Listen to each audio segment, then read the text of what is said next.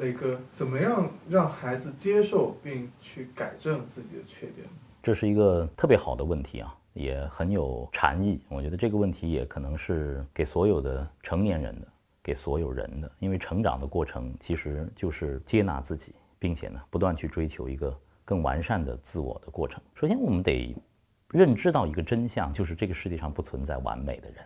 正是因为有缺陷，正是因为不完美，我们才会去追求。有的时候看到一个孩子身上的很多的这个缺点啊，我也在反思。其实有的时候孩子身上的缺点，并不是孩子特有的，而是人类共同的缺点。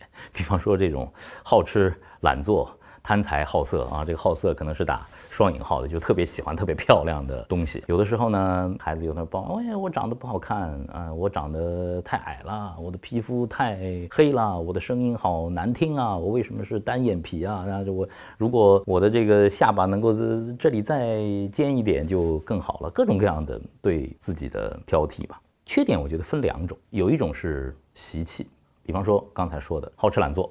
啊，贪财好色怕死，这些都是习气。那这些习气真的不光是孩子身上的，而是人类这个物种本身就有的一些与生俱来的短板。这些短板是可以随着成长，随着我们的逐渐的休息，去去除它的。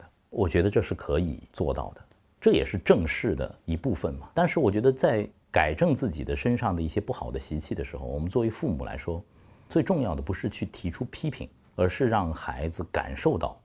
成长的欣喜，比如说，你特别喜欢吃薯条。当有一天有四个麦当劳的套餐放在你的面前的时候，你已经够了，吃不下的时候，你能不能停一停？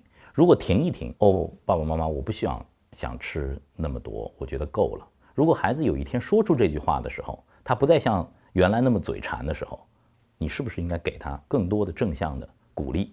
如果有一天孩子自己因为自己特别喜欢的一件事情不赖床了，很早就起了。甚至在等着你的时候，你是不是应该给孩子正向的鼓励？如果一个女孩她在出门的时候不穿到最漂亮，她就不出去。然后有一天她居然跟妈妈很朴素的一身衣服就出去散步了，你是不是觉得说，哎，你今天这样穿很舒服，我觉得也是一种美，你是不是也应该给她鼓励？正是这些鼓励，让孩子们意识到原来的一些身上的不好的习气是可以通过我们的成长。来去除的，但是有一些天然的禀赋，高矮、胖瘦、黑白美丑，带着基因呢，我们真的没法去除。我记得有一次我见姚明，我跟他有一段简短的交流，我觉得姚明好有智慧啊。我说，哇，姚明长得好高啊，每个人见你都昂着头看你，才 像一座山峰一样的。然后他就跟我开了个玩笑，他说，你真的没法体会我见到谁都得低头的感受。这就是完全接纳自己的一种状态。呃我站在姚明面前，我就是一个霍比特人啊。其实所有人站在姚明面前都是霍比特人。但是你接纳自己，就好像有一张著名的照片，姚明和曾志伟站在一起。其实那是一个完全接纳自己禀赋的两个人的状态。姚明很自然地低头在跟曾志伟说话，曾志伟自信地抬着头在跟姚明交流。这是人完完全全接纳自己的一个真实的状态。